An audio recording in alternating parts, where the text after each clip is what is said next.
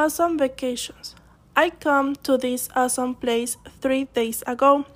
These are the Tianzi Mountains in Hunan Province, China. The mountains cover 67 square kilometers or over 1600 acres, and they are named for a famous farmer who lived in the area. I took a cable car up to the mountains. The ride was about six minutes long.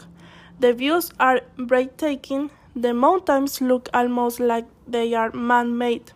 Settle, my trip is almost over and I have to go home, but I want to come back soon.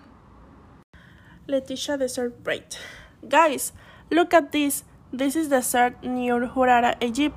I was just there with my friend Carla. The set braid is a piece of land are made by three people in the nights of artists, an architect, and an engineer.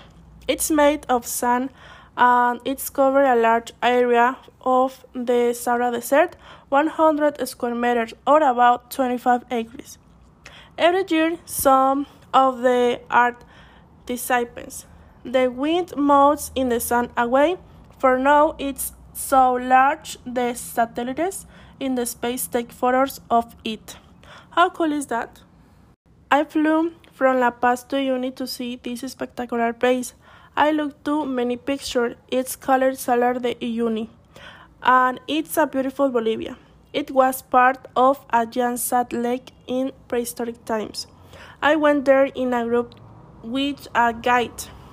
You had to walk a lot of, so you need to be in a pretty good shape.